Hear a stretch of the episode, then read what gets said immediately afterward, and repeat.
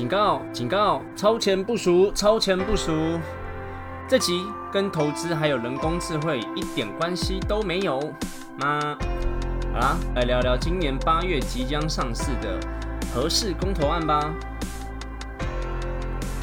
大家好，欢迎收听史塔克实验室，我是嘉豪。为什么说是超前部署呢？这就听我娓娓道来吧。合适公投是以核养绿组织领衔人黄世修提出的。你是否同意核适重启商转发电呢？公投案即将在二零二一八月二十八号礼拜六举行全国性公投投票。核能有支持者，那当然会有反对者啦。反对者就是所谓的绿能组织。那绿能我们就想到什么？想到绿能概念股啊。虽然现今绿能概念股好像没有很好，都鸟爆炸。但是大家仔细思考一下，如果到了八月，话题开始不断的被炒作，是不是？是不是？他们就起飞啦。好了，先不做白日梦了，我们来介绍一下今天的来宾。那么今天邀请到就是在台湾能源相关的部门公司里面就职，对这一块非常了解的龙哥，然后来跟我们来讨论这个东西。好，那我们开始吧。为什么要重启核试？反对的人跟赞成的人，他们各自阐述的点，他们提供出来的点到底是什么？为什么他们想要？重启，那为什么反对方不让他们重启？之后再加一点自己的观点，所以我们就变自己七七的频道。好，那龙哥，我就请教你，为什么他们这群人想要重启合适呢？合适哦，合适这个东西，它其实在呃二零一四年的时候，因为那时候迫于舆论的压力，所以当时的政府就把它进行封存，然后一直到现在过了好几年了。最近呢，就是有一些挺和支持核能的一些意见领袖呢，他们就呃举办这个公投，然后让大众来决定说合适要不要来再重新的商转发电。那他们有一些论述是说，合适重启有什么优点呢？就是第一个可以解决北部缺电的问题，因为像呃北部以台北、双北、呃新北市的都会区啊，还有新竹市的竹科，他们都是呃需求用电的需求量很大。那合适厂它的位置又在北部，所以如果它能够重新发电的话呢，就可以就近的来供应北部的电力。为什么南部就不缺电吗？呃，应该说中南部他们都有蛮大量的火力发电，像呃台湾最大。最规模最大的火力发电厂就在台中，所以中部那高雄那边也是有一些火力发电厂，所以在中南部的的电力来源供应的话，其实那那边都有蛮足够的电力供应。如果有像如果有合适这个大型的发电厂能够发电的话，那对于北部的供应电力供应是一个很稳定的电力来源。所以你这样听起来是南部都有。大量的火力发电可以 cover 就对了，这样子为什么王世球不打赖清德那个时候把深澳停掉？深澳如果没停的话，是不是继续的有电下去了？深澳那时候停掉是因为他们用那个大潭的天然气接收站拿去换换来的。那是那时候说，如果就是如果桃园的那个大潭的天然中油的天然气接收站如果可以盖的话，那深澳电厂就可以不用盖。那时候的论点是这样，所以那后来就是。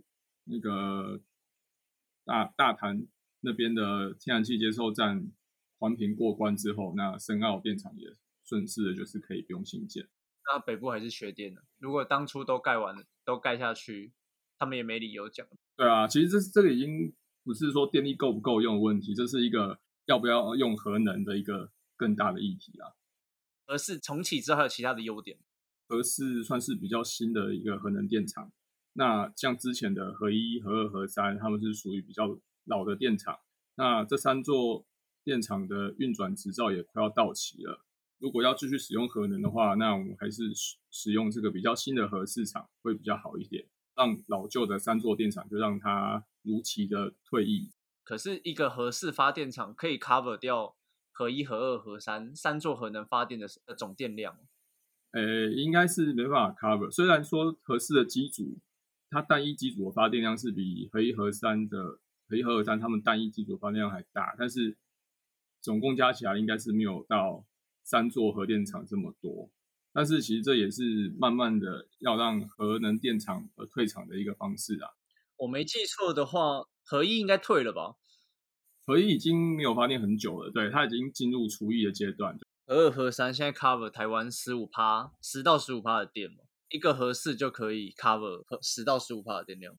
核二两部机，和三两部机，所以总共四部机组。那合适的两部机组是可以比和二或者和三的两部机组还要多，但是应该没有到和二加和三这么多。使用合适的话来发电，就是可以改善一些空污和碳排放。因为如果合适能够运转发电的话，它是可以。我们就可以减少一些在台湾的火力发电，那相对就是可以减少一些火力发电造成的空污。哎，靠北，他不是说干净的煤吗？干净的煤那时候是说深澳电厂，就是比较新的燃煤电厂啊，所以旧的不能用干净的煤哦。呃，对对，因为干净的煤需要新的机组，他们才能去烧干净的煤，旧的机组只适合烧脏的煤啊。它那个是有。让在一个基础上面去加一些排放碳的一些机制，能够让它的废气排放少一点。没有去提炼过，难怪最近都没有听到了。自从换苏贞昌之后，好像就没听过干净的煤。因为深澳那时候干净的煤就是要对应在那个深澳电厂的新建啊。那既然深澳电厂都不盖的话，那就没有什么干净的煤问题了。没关系，有没有干净的天然气？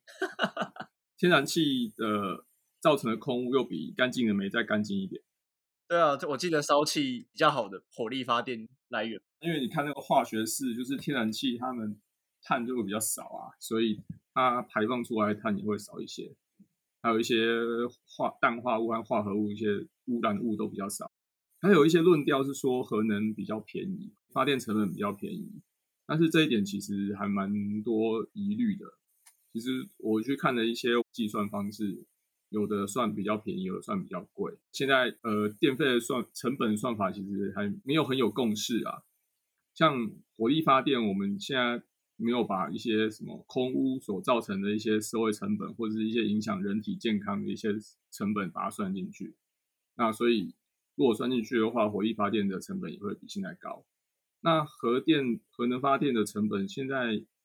据官方的说法是，他们是有把呃核废料处理的成本给算进去，但其实现在核废料要怎么处理，具体的方式也还没有确定，这方面的成本都只是粗略估算。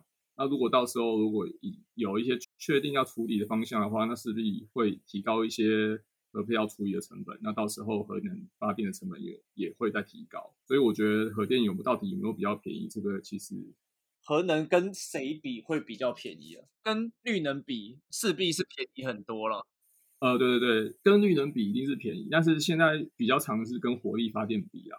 哦，它跟火力比也是比较便宜嘛。每个发电的方式差异很大，这样子怎么比较呢？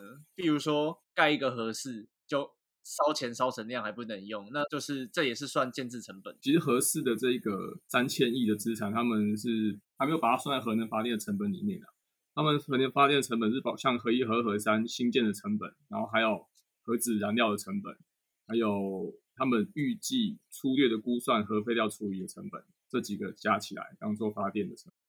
还是你要介绍一下核能发电跟火力发电的两种发电方式，跟大家讲说他们在发电的过程中到底哪些是需要输出成本？大概是两个，就是电厂新建的成本跟呃燃料的成本。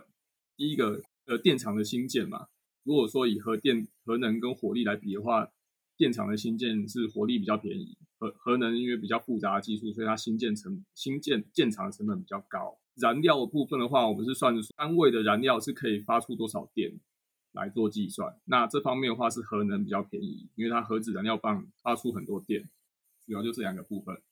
所以不管核能或者是火力，大部分在初步计算都是计算这两个成本就对了。对对对，但是现在他们是有把核废料的处理的成本有把它算进去，有把它算进核能。了解，那就是烧完它的燃料之后的后续处理。那火力这边有后续处理的东西？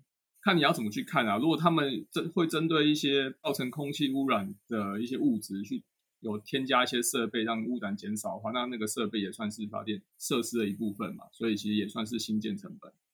哦。所以其实有就是新建成本跟燃料成本这两个这两大项目。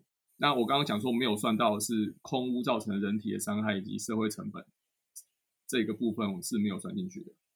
他们的论点目前看起来从从建制开始一直到燃料的使用，都是比火力目前来说都是比较便宜。目前来说，以火力比较便宜。不过啊，去年开始核能的的成本突然飙升，所以就是你刚刚讲计算方式的改变咯。对我看一下西部原因，就是他们针对于核废料的处理方式初步方向有改变，所以造成了核能的发电成本提升。了解，所以现在他们改变计算方式之后，核能的成本是比火力来的高的。对对对，这是我发现昨天去跟台电学的一下发现的一件事情。我要总结就是说，到底核电、核能发电跟火力发电哪个比较便宜？其实现在还没有一个很确定的论调，就是。那我现在想问问看，就是那重启之后有什么缺点，或者是有什么隐忧在呢？为什么这些人要反对？反对核能的人士，他们也在倡议的一些事情啊。那像第一个就是核电厂核能安全的问题，呃，人士他们就会说，像福岛那样子，日本那么先进的国家，他们所营运的核电厂都会出包，那何况是台湾，是不是也有这样的风险？那我觉得这这个评比较偏向于社会观感的问题啦，因为针对有一些国际上有在评比一些呃世界上各个地方的核电厂。的一些安全评比，其实台湾的核电厂算是诶前半段安全的。所以它的安全评比有哪些？有哪些指标啊？主要是防护措施有几层啊，然后完不完善，主要是这些方面。所以他说比台电安全是指跟火力比来的安全哦。呃，不是不是，就是说把全世界的核电厂去做一个安全评比。那台湾的核电厂算是安全度是蛮高的。反核的这些人士在质疑核能安全的时候，其实呃，建设核能发电厂的这些人其实都有做过一个比较。哎，可是你刚刚讲的那个比较是是合适自己吗？还是合一、合二、合三呢？呃，那时候我讲的是合一、合二、合三，就是运转中的，因为核四是还没运转，所以他们不会有评比核四。可是我们现在讲的是核四重启的，这边有人牵扯到，就是说核能到底安不安全这件事情啊。我反核人士认为重启核四的缺点就是他们不相信核能啊。嗯，我在强调这个论调，觉得核电厂危险，主要是多半是还是跟社会观感有关系啦。柯文哲曾经讲过一句话，是他自己反对核能的原因，是因为台湾的地形地狭人稠的关系，他没有办法承受核能如果发生什么危机之后的一个风险。他讲也没有错，就是因为国外有核能发电的国家，他们就是国土比较大，所以他们可以把对啊，核能电厂以及处理核废料的一些设施放在人烟稀少的地方，这样子来处理的话，大家会如果发生事故，对于那个整个国家的风险就会小很多。以这个论点来看的话，的确台湾是比较不适合发展核能的。他讲的没有错，像是莫斯科跟日本福岛发生事件之后，那一小块地方没有办法再居住的吧？至少莫斯科是了，但福岛我现在不是很确定。对，其实福岛那时候。他们针对一些辐射调查，方圆好几公里都是有在环境中辐射的污染的，所以到现在还是还是没有办法去居住的。呃，不适合啊，对，那个需要时间慢慢去消除。嗯，可是它应该是比莫斯科那个还要轻微，莫斯科那个是真的很可怕。到现在，莫斯科是指车诺比吗？对啊，车诺比啊。对对对，那个应该算是蛮很很严重，到现在那个地方都还是废墟。以这个层面来看的话，其实台湾是。更不肯不更不更难去承受这样的风险，嗯，所以如果基于这个论调的话，那当然会不适合发展核能。但是如果以那个核能安全的实施度来看的话，台电是其实是做的蛮好的。你相信台电的话，其实你就是觉得说这种风险是非常非常低的。这样子重启核四的话，就会有更多的核废料嘛。其实，在台湾。核废料的处理就是一个非常非常大的问题啊！大家都不想让核废料放在自己家旁边，但是台湾又是一个地狭人稠的一个土地。回应到刚刚讲的，台台你很难找到一个方圆几百公里都没有人的地方来放置这个核废料。如果是高放射性废弃物的话，它它要放至少十万年，就是等于说十万年的话，你要去密测监监控呃这些核废料。十万年这一个尺时间尺度已经超越人类文明的一个尺度，所以我们都我们没办法去确保一个地方能够十万年它的地质条件不会变，然后它是能够很安全的来存放。蓝屿那边炒核废料的问题嘛，所以现在到底核废料的处理是怎么样去处理呢？嗯，刚刚提你提到那个蓝屿那边的核废料，它是属于低阶的放射性废弃物。蓝屿的话，就是那时候因为时空背景的关系，他们在在大概在民国七十几年就会存放在那边，呃，遭受到一些居民的抗议，那他们我们政府的定的定调也是说要把它迁出来，要把核标核废料从蓝屿迁出来，但是现在就是卡在说要迁去哪里，这个这个还找不到地方可以搬。找不到地方可以迁移，所以暂时还是只能先放在蓝屿这样子。所以现在都还是没有迁出来，对不对？对对对，现在那边的废弃物还是放在蓝屿。哦，那之后如果有新的核废料第一阶或中阶核废料产生的时候，依现在的政府的选项会是放在哪里？台电有一些地质调查，就是找了呃金门跟台东这两个地方做过一些地质调查，然后发现这两个地方是。蛮适合去放对去放核废料的这样子，但是依照那个法规的规定，就是说要当地的公当地的居民来做公投，如果公投同意的话，那就是可以把核废料放在那边。这件事情大概十几年前就开始进行了，但是地方政府都拒绝办理公投啊，连办都不办哦，这也太扯了。他们直接就不办，反正就是让故意让事情卡在这边，难怪都没听过，就想说连赌博都都了。连这个就没听过啊！央政府直接说，觉得认为这个太敏感了，就是啊不想去举办这个东西。那可依可是依照法规，就是要公投过的事情才能走下一步，所以现在台电就是卡在这个地方，所以才会偷偷卖给北韩呢。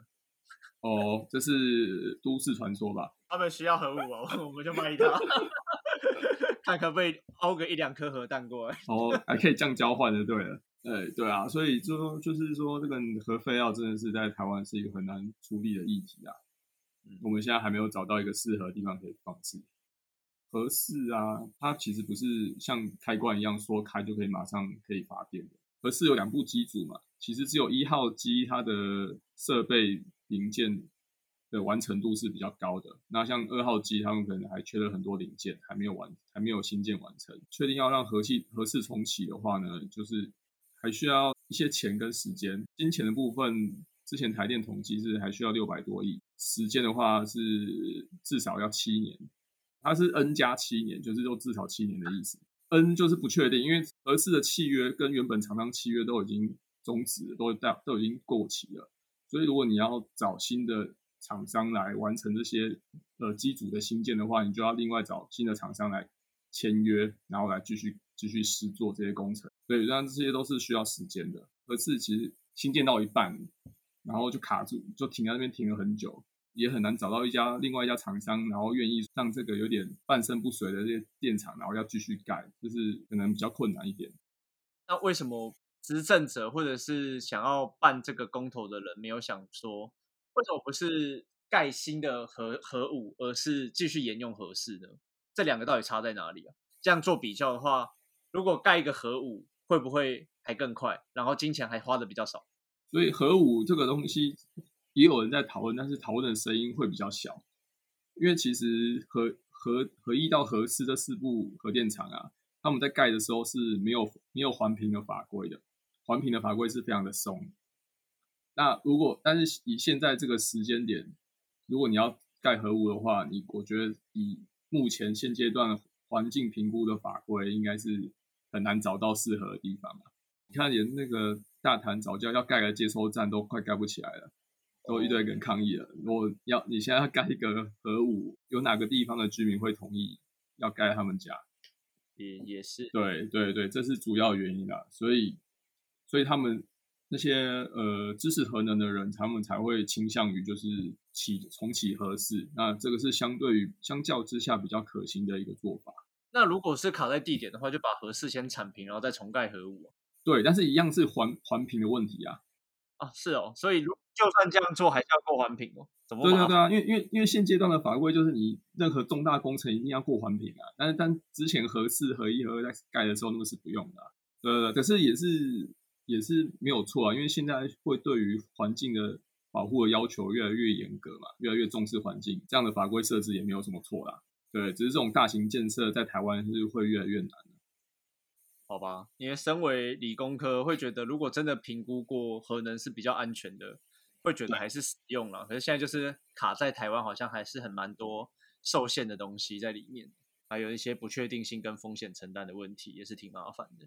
不管是支持核能还是反对核能，其实他们都有各自的支持的论调，那他们的想法也都没有错。因为一件事情总是有一体的两面，那一定会有优点，一定有缺点。那不同立场也没有对错，只是觉得就是说你要承受不同的成本跟风险这样子，所以就是看大家的智慧去做选择喽。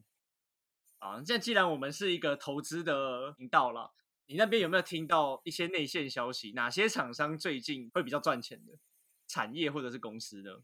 像是现在政府很积极的推动再生能源嘛，那再生能源主要就是两，目前在主力推的就是两个部分，一个是太阳能，一个是风力发电。这两个产业在台湾其实都有一些供应链可以做选择。太阳能的话，在台湾主要就是做模组的，太阳能模组的公司，像领头羊就是茂迪啊、元晶啊这些公司，最近好像有一开始有 V 转的状况，V 转的现象，好像可以准备开始蠢蠢欲动的感觉。风力发电的话，台台湾的一些供应供应链也有在里头啊，像离岸风电的水下钢铁结构的话，世纪钢他们贡献很多，然后再来就是风界零组件有永冠、恒耀还有上尾。路上的电力设备就像华晨、东元还有中兴电，这些都是风力发电的一些台湾的供应链，大家可以去多多观察这些股票。听完下来，那除了钢铁业在目前的时局看来比较搞头之外，好像其他的都要等到之后，说不定在几个月之后，这些东西就被炒起来了。毕竟八月多要公投嘛，那那个时候可能反核或者是挺核的人又又要开始炒一波，这个时候可能要开始炒新闻。其实以往不管是太阳能或是风力发电这些供应链的厂商，好像都是我一一阵子就会开始炒作，然后那那一阵子就会短时间内就会上涨，等风头过之后就会跌到跌回原形。所以我们现在是超前部署，我们先跟大家讨论这个话题，等到到时候六七月的时候，我们可以再跟大家讲一次。股票就是要在它大家不看好的时候去投资嘛，这样你才会有能够赚到钱。那我们今天就到这边结束了。如果对绿能发电啊，还有这些今天讲的合适重启这个议题，如果有兴趣的人，可以在我们的 FB 下面留言，或者是 Apple 的频道下面留言，也可以哦。那我们希望大家多订阅、分享、按赞。那我们下次见，拜拜。拜拜。